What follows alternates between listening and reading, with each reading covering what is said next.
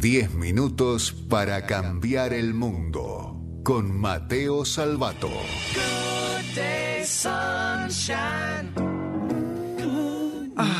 Qué lindo momento, Mateo. Un segundo antes de su Qué columna, No. cuénteme cómo se sintió en la tapa de gente. Yo lo vi ahí con otros jóvenes brillantes. ¿Estoy fachero? Estás muy fachero, sí. Muchas gracias. Eh, eh, con un amigo nuestro que es el señor Santiago Artemis. Un grande. Muy Claro. talentoso también. Eh, con Isla también está en la tapa. Isla, muy Maite talentoso Lanata. también. Maite. Muchos jóvenes talentosos, pero Mateo es nuestro. No, Claro. obvio. Así que eh, de, de- una partecita nuestra estaba en esa tapa también. El chabón se le Vos técnicamente estaban todos ustedes en la Sí, tapa de- claro, atrás tuyo. Estábamos todos de hecho, si compran la revista y ven bien, Sí. Estamos. Es atrás de como la tostada, Mateo, muy a contraluz la pones a la revista contra el sol, y atrás de Mateo hay como Sí. nuestra estela. Yo estoy en la tapa, pero de empanada. Sí. No, en serio, felicitaciones. Muchas Eh, gracias. es muy es muy lindo llegar a la tapa de una revista. No sé cómo, cómo lo viviste. Es muy Imagino que es muy un beso a. Leo Ibáñez de Revista Gente, a Paco Mármola, a toda la gente. De... a todo el equipo, muchas gracias. ¿Estaba Caprarola en la producción? Sí, sí, estaba. Ah, Marinito estaba. Caprarola Capo. también, muy bien. Bueno, Gaby Machado, obvio, que hizo las fotos. ¿Machado hizo la foto? ¿te acordás? Ah, bueno. Claro, claro. ¿Machado hizo la foto? Claro, usted, ah, no sé si lo sabían esto, pero claro, yo lo. Sí. bueno, Si vos lo conocés. Yo, lo- bola. Conocía, pero. eh, eh, ¿Se acuerdan que, bueno, Sí, Gaby cuando vino acá. Y yo después Claro. lo llam- las fotos del libro son de él. También son de Machado, muy bueno. La batalla del futuro. son- Excelente, muy bueno. Son de Gaby. Felicitaciones, Mateo. Excelente etapa, eh, muy merecida, muy merecida. Muchísimas gracias. ¿De qué vamos a hablar hoy? Hoy estoy contento. ¿Sabes por qué? ¿Por qué? Porque volvió 10 minutos para cambiar el mundo, una semana Ah, más. está, Hace una semana un más. montón de tiempo. Una semana y un día. Claro, porque hoy lo estamos, bueno, para quienes lo estén escuchando en una plataforma digital no van a entender nada, pero amigos y amigas de Radio Mitre, eh, ayer fue miércoles y no hubo 10 minutos para Claro. Por primera vez, este es el episodio 21, emisión número 24, y por primera vez en estas 24 semanas se atrasó un día. Muy bien. ¿Por qué? Pura y exclusivamente porque yo estaba tapado de laburo, no hay otra explicación mucho más grande que esa. Em, pero bien, Hoy, ¿no? Porque obviamente estamos, mientras está siendo emitido este audio al espacio exterior, em, eh, hoy arranqué raro, em, están sucediendo los Juegos Olímpicos, ¿no? En- en- Sí. bueno, los 2020, 2021, Sí, claro. en Japón. Así que hoy vamos a hablar de deportes. Y ustedes en sus casas, en sus, no sé, en taxis, en sus trabajos, donde sea que estén escuchando esto, estarán pensando, Mateo, vos sos programador, hablas de tecnología, tenés menos deporte que una revista de decoración. Y si piensan eso, tienen toda la razón. Yo tengo menos deporte que una revista de decoración, efectivamente. Eh, estoy tratando de hacer tenis una vez por semana y fallando rotundamente. Está bien, no es fácil Si ven tema. las historias en Instagram es solo para quedar bien. Se escucha, Em, ¡no! Pero, eh, exacto. Yo veo que sube raquetas, Mateo, Sí, digo, sí, wow, sí. debe jugar espectacular. No, es voy pura saco facha. la foto y me, Mata me- mosquito con la y raqueta. me voy a, claro, voy saco la foto y me voy a comer un, un tostadito. Em, pero hoy vamos a hablar de los deportes del futuro, ¿no? Obviamente vamos a hablar de deporte con tecnología, porque si no, eh, esto no sería 10 minutos para cambiar el mundo. Deporte, Eh, chichi. y vamos, y vamos a inspirarnos, como muchas otras veces en esta columna, en fragmentos de la batalla del futuro, un grandísimo libro que fue escrito por mí. Muy bien. y Y que ya es oficialmente un bestseller, sí, vi el otro día que es un bestseller, así que aprovecho para agradecer a todas las Muy bien. como 20.000 personas que lo compraron, porque es impresionante. Pero vamos a basarnos hoy en, en un fragmento del libro escrito por mí y por mi gran hermano Augusto, que le mando un saludo, que narra más o menos así. Hay una vieja y también bastante falsa o errada idea de que los deportistas y los nerds informáticos, como quien les habla, no se llevan muy bien. Los estereotipos nunca son buenos para describir la realidad, pero en este caso, gracias a los cambios tecnológicos que hablamos todas las semanas en esta columna, podemos decir que sucede literalmente lo contrario. En muchos casos, los nerds informáticos son, somos deportistas y de los mejores. ¿eh? Y ustedes dirán, Mateo, esto es una excusa porque no haces ningún deporte, estás gordo y... Sí, pero no solamente.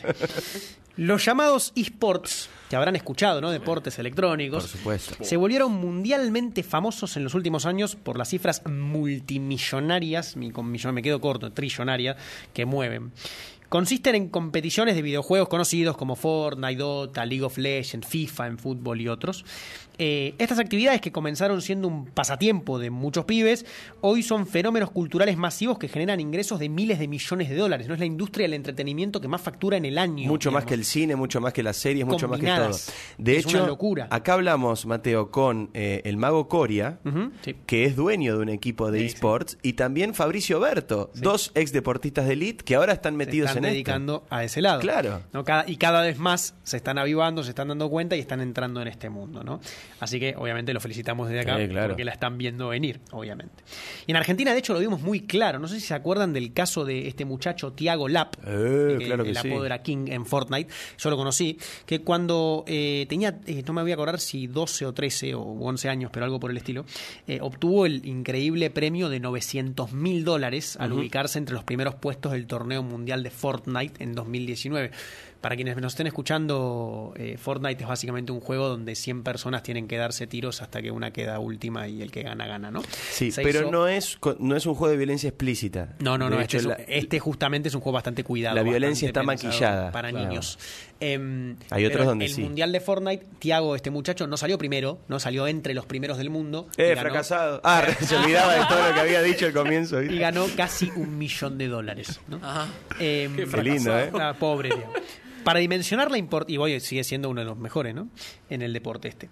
Para dimensionar la importancia del fenómeno, ¿no? Hay que tener en cuenta que alrededor de. Ojo a esto porque a mí me da esta cosa decirlo. 40 millones, repito, 40 millones de personas por año miran la final del torneo mundial de League of Legends. 40 en vivo, en simultáneo, más de 40 palos de Gente que personas. mira a otra gente jugar a los videojuegos. Efectivamente. Presencial, ahora no porque no se puede, pero en su momento en estadios, en Corea, en el, el de Corea creo que fue el más grande, como 65 mil personas en un estadio, más 40 millones mirándolo en vivo. Es digamos, impresionante. por streaming. Impresionante. Eh, lo que llevó a que la disciplina se vuelva oficial en los Juegos Asiáticos que se van a celebrar, si todo sale bien, eh, en China el año que viene. Y ojo, porque también esto llevó a que eh, el Comité Olímpico Internacional se está debatiendo bastante si Y es que lo incorporar van a tener o que no incorporar. en París 2024 Lo van a tener que incorporar. el- el- los deportes electrónicos. Pero los esports no son los únicos nuevos deportes que están revolucionando el entretenimiento con tecnología, ya que el universo de los deportes del futuro los excede bastante. Tenemos que tener en cuenta los, los deportes más tangibles que consisten en construir robots, digamos, eh, en los que los seres humanos juegan un rol fundamental en el diseño y la programación. Tal vez cuando yo les cuento esto, se, se imaginan los que estos que son muy famosos, los BattleBots que se ven en la tele, a veces que son robots que se tiran fuego, se cortan con sierra, explotan, qué sé Esos yo. son bárbaros, me- me Unidos son re divertidos, pero no hablo exclusivamente de eso. Como ustedes saben, ya esta es la emisión número 24, un poco nos conocemos. Eh, yo soy competidor de robótica hace varios años, eh, pero no de estos BattleBots súper divertidos, sino de- del sumo de robots, ¿no? El del milenario deporte, ¿se acuerdan que les conté muchas veces? Ya les debo, les debo traer el robot acá al, al- al estudio. Em, pero básicamente robots que pelean en sumo, ¿no? Eh, y esto parece un delirio gigante, pero en Japón es un deporte oficial, en, en Asia en general es un deporte que se va a ver a estadios miles de personas, y en Argentina tenemos li- una liga nacional, Brasil tiene una liga nacional, casi todos los países de Latinoamérica tienen una liga bastante establecida. Eh, y de hecho, si tomamos el ejemplo de las escuelas ORT, donde estudió por, eh, alumnos destacados, por ejemplo, Diego Leuco, entre, entre otros nombres Sí. eh, destacados en, en la historia, el club de robótica, ¿no? en la, en la escuela donde estudiamos Don Leuco y yo, gana por año, acá no, no me odien chicos de ORT y de otras orientaciones si lo- me están escuchando, pero el Club de Robótica de la Orientación de Electrónica gana por año casi el doble de premios que todo el resto de las orientaciones combinadas. Claro, es increíble. Eh, es decir, que eh, básicamente los chicos de electrónica eh, e info son los deportistas de la escuela, digamos. ¿no? Eh, y no lo digo solamente esto para darme una palmada a mí mismo en la espalda, sino porque realmente es increíble la cantidad de cosas que ganan. Pero la tecnología también ha generado un impacto muy grande a nivel cultural en los deportes tradicionales.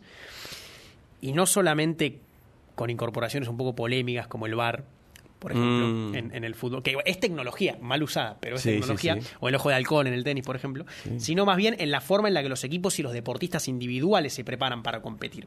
Eh, esto se encuentra perfectamente retratado en una película buenísima que se llama Moneyball, no sé si la tienen, o, o El Juego de la Fortuna en español, que es dirigida por Bennett Miller y, y la protagoniza Brad Pitt.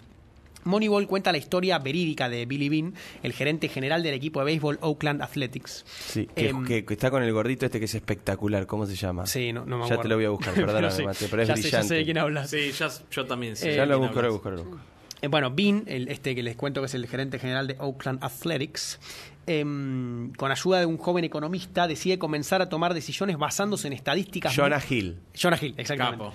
Exactamente. Crack. Eh, es, el, es el uno. y Philip Eh, Seymour Hoffman actúan de todo, todos actúan ahí, es tremenda la peli. Capo le Es tira como si lo fuese Sí, sí, sí, a escuchar. Bueno, perdóname, el- esto que estamos haciendo risa, acá, perdón. eh, el, el No, pero- podcast de Mateo es lo claro. más escuchado del país, así que capaz Jonah que Jonah Hill escucha- escucha... escucha 10 minutos para cambiar el Listen in English, Sí, okay? sí, thank you, Claro. Jonah.